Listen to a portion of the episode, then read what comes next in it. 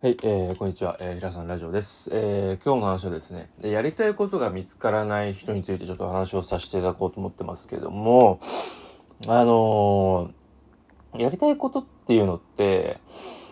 あの、そう簡単に見つからないから大事なことだっていうか、人生において重要なことだと、俺は思ってるんですよ。個人的にね、周りはどういうか知らんけど。で、俺がやりたいことを見つけたきっかけっていうのって、やっぱりやりたいことってほら学生さんだったらなんかこういう部活入りたいとか恋愛したいとか勉強頑張って東大行きたいとか分かりやすいところで言うとね、なんか結果を求めたりするんだけど、なんか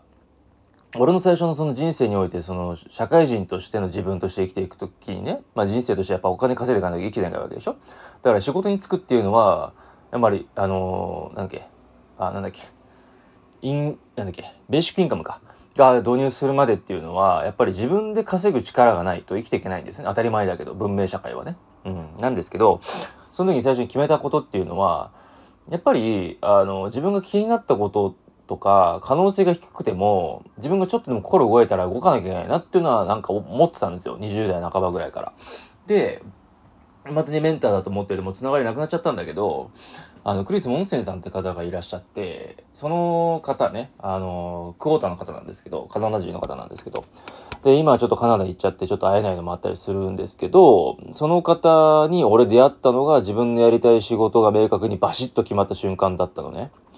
あの、彼がやってるビジョンプログラムっていうのがあって、Find Your Way って言って、あなたの道を探そうみたいなね。あの、コンセプトに、あの、作られたそのメソッドがあるんだけど、それお金ないなりに自分で最初の何何日か分かのワークを買ったのかな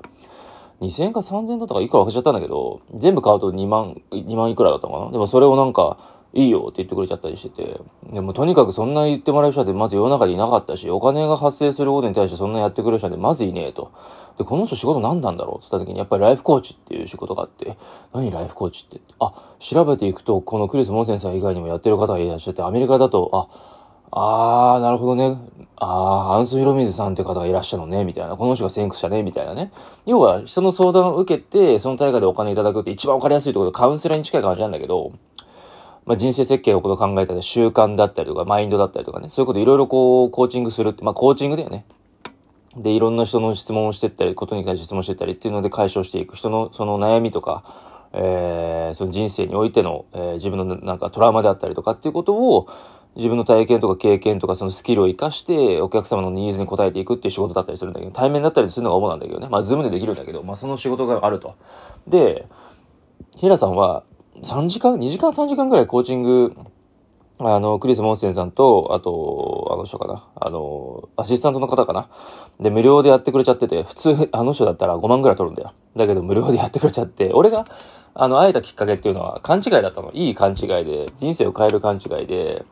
あの、LINE をアット登録して、当時彼やってたからね、LINE アット登録して、で、LINE をやらせてもらってたの、無料 LINE。まだ彼がそんなに爆発的にその LINE アットで集客してるタイミングじゃなくてね、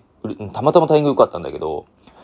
で、その時タイミングで LINE でやらずにさせていただいていて、その時に、あのーまあ、話できませんか？っていうふうにこっちが送ったわけよ。YouTube の広告で彼を知ったんだけど、最初に。で、見た時に最初うさんくせえなと思ったんだけど、2、3回見てるうちにちょっと会ってみたいなみたいな。ほんまかどうか確認するぐらいええやろ。ってなんか直感で思ったのね。そんなことする人じゃないのに。うん、うさんくせえなと思ってたくせにね。で、あの、LINE で連絡した時に、俺はもうその当日に会うもんだと思って、まだ覚えてるよ。川崎まで行ったのよ。向こう側か遊園っていうとこかんだけど、川崎にね、あのーまあ、あの、京浜東北と乗り換えとかね、中央線から乗り換えがあって大変なんだけど、結構な乗り換えがあって、結構費用かかったんだけど、それでも会いたいと思って会いに行って、代々木上原か、代々木公園かとか忘れちゃったんだけど、乗り換えがある時に電話したのよ。もう何分ぐらい着きますって時に。で、彼が、え、今日会うつもりだったっけ？みたいな。なんか LINE とかでなんか話聞くみたいな話だと思うけど、あ、いるんだみたいな。じゃあ来る？みたいな話になって、あ、いいんだ行ってみていいんだじゃあ何丸コースの、なんか、の、なんか驚く開けて入ってくればいいよ。つって言って、コーチングを3時間受けて、そこで、結果として、平さんは自己開発が好きだと。自己成長に対しての、あの、まあ、こね方しないけど、まあ、才能とかセンスが、伸びしろがあるみたいな。じゃあ、ライフコーチなんかどう？みたいな話で、それもなんかいいんじゃない？みたいな。人の話聞くのが好きだったり、話すの好きだったりするから、そういう経験、自分がいじめられた経験だったりとか、虐待を受けた経験とかっていうのはすごい活かせるんじゃないか。挫折経験が多い人ってそういう話とかした時に共感を生むからね。ストーリーと喋れるから。だからそこからも切り口としていいんじゃない？っていうところで、自分がライフ講習して食べていきたいなっていうのが、えー、目標というか、えー、自分の夢になって、それが現実化するっていうところまで来てるんだけど、だから、あの、結局、精神論だったりとかみんなが言ってることと同じことになっちゃうかもしれないんだけど、ちょっとやってみたいっていうことがあったんだとしたら、すぐにその行動が、例えば多分ハワイ行きたいとかでも行けないんだとしたら、ハワイについて調べるとか文化とかね。うん。あの、アメリカの文化でもいいし、ちょっと調べるだけで気持ちが変わるのよ。そこで知ることによって、何かもっと違う変化があるかもしれないし、もちろんね、ネガティブに働いてやっぱ違えな、行く気なんねえなってこともあるかもしれないけど、それはそれとしてよくって、まずは、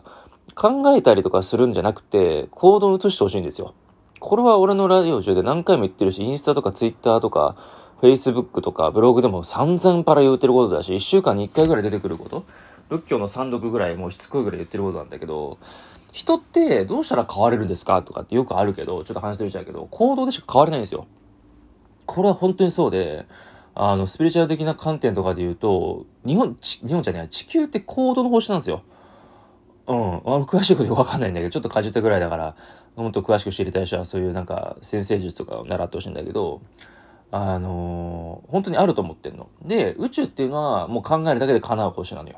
で、日本、日本じゃない、また間違えた。地球っていうのって、もう行動を移していって、何かしら失敗体験を重ねていかないと、その成功体験を重ねていくことはできないっていう、原理原則なのよ。だから、人がなぜ生きてるのかみたいなわけわかんないこと悩みを考える人いるでしょ？それと一緒で、それと一緒じゃない。それのことを考えてもしょうがなくて、人はなぜ生きてるかっていうのは生きることを自分で考えるわけよ。生きてる理由なんかないのよ。自分でつけるのよ。で、話ずれちゃうけど、あのー、やっぱり、自分自身でこうしていきたいな、ああしていきたいなっていう目があるんだったら、それをやっていくことでしか自分の人生作っていけないんだよ。学生さんだったらさ、やっぱ私立受験とかしたことはある。俺も小学校受験したけど、小学校受験したりとか中学受験とか高校受験とかするとき自分で選ぶでしょ？先生と話したりするけど三者面談とか親が来てさ。うん。お金が発生することだからもちろん大事なことだ。親御さんは来てほしいけどさ。なんだけど、自分で選択するっていうことが若い頃からあるし、で、若い頃はそういう自覚がないんだけど、大人になったらより自分で責任を問わなきゃいけない、あの、負わなきゃいけないのよ。自由と責任はセットだから。で、原理原則なわけ。人が呼吸してるのと一緒。ご飯食べて排泄するのと一緒。寝るのと一緒。お風呂入るのと一緒。歯磨くのと一緒。もう、そういうもんだということなんですよ。行動を移さないと変わらないってことは。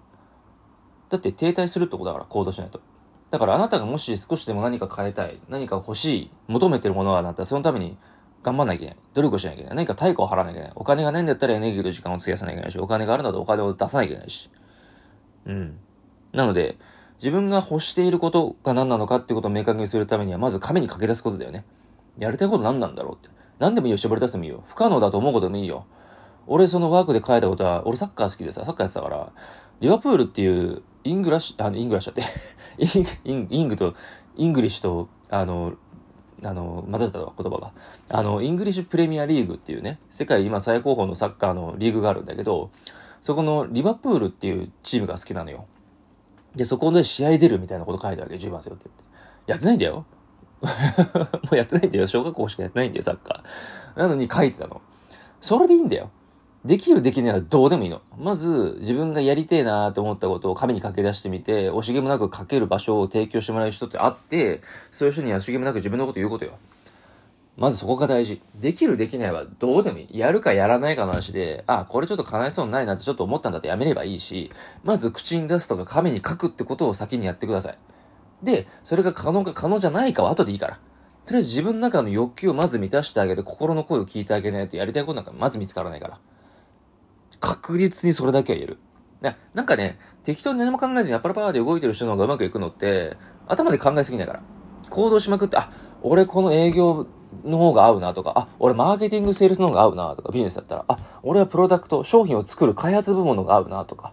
そういうふうにこう自分が、例えばお金の経理ね、ファイナンシャルプランナーって FP っていうね、お金の、あの、プロの人がいらっしゃるんだけど、お金の管理ね、そういう人とかはお金の管理が好きで、お金のことを勉強することが好きで、お金のその経済の周りとか、そういうことをキャッシュフローについて勉強することが好きだとか、経済の流れをすることが好き、知ることが好きだみたいな人がいるから、そういう人の、やりたいんだったらそういうこと勉強するでもいいし、なんだっていいよ。なんだっていい。若いうちはいっぱい失敗してんだから。10代、20代は。10代、20代は失敗しなんぼ。で、失敗っていうのは失敗じゃないの。体験なの、経験なの。みんなね、失敗と成功を分けて考えるけど、一緒だから。失敗を重ねていかないと成功って絶対ないから、一本の道の奥に成功体験がある。成功体験ね。一時期の成功で満足するやつはそういう成長ないから、あの、交代してるからね。失敗を10重ねて11個目に成功したやつで、それで満足したら、19、87って目減りしていくからね。これは間違いないから。うん。まあそれは、そこまでの次元まで行った時の話なんだけど、まずあなたがやるべきことっていうのは自分が何を欲しているのか、何をしてるのが好きなのか。今の日常でもそうだよ。なんかさ、ゆっくりしてる時間が好きとかだったらさ、じゃあそのゆっくりする時間で何やってんのかって言ったらアロマ炊いてるとか、お香炊いてるとか、キャンドル炊いてるのが好きとか、なんか本読んでる時間が好きとか。本読んでるだけでね、仕事になる時代なのよ。リードオンっていうアプリがあるのよ。それって、あのー、まあ、コイン仮想通貨に還元できたりとか、投資っていうか、ま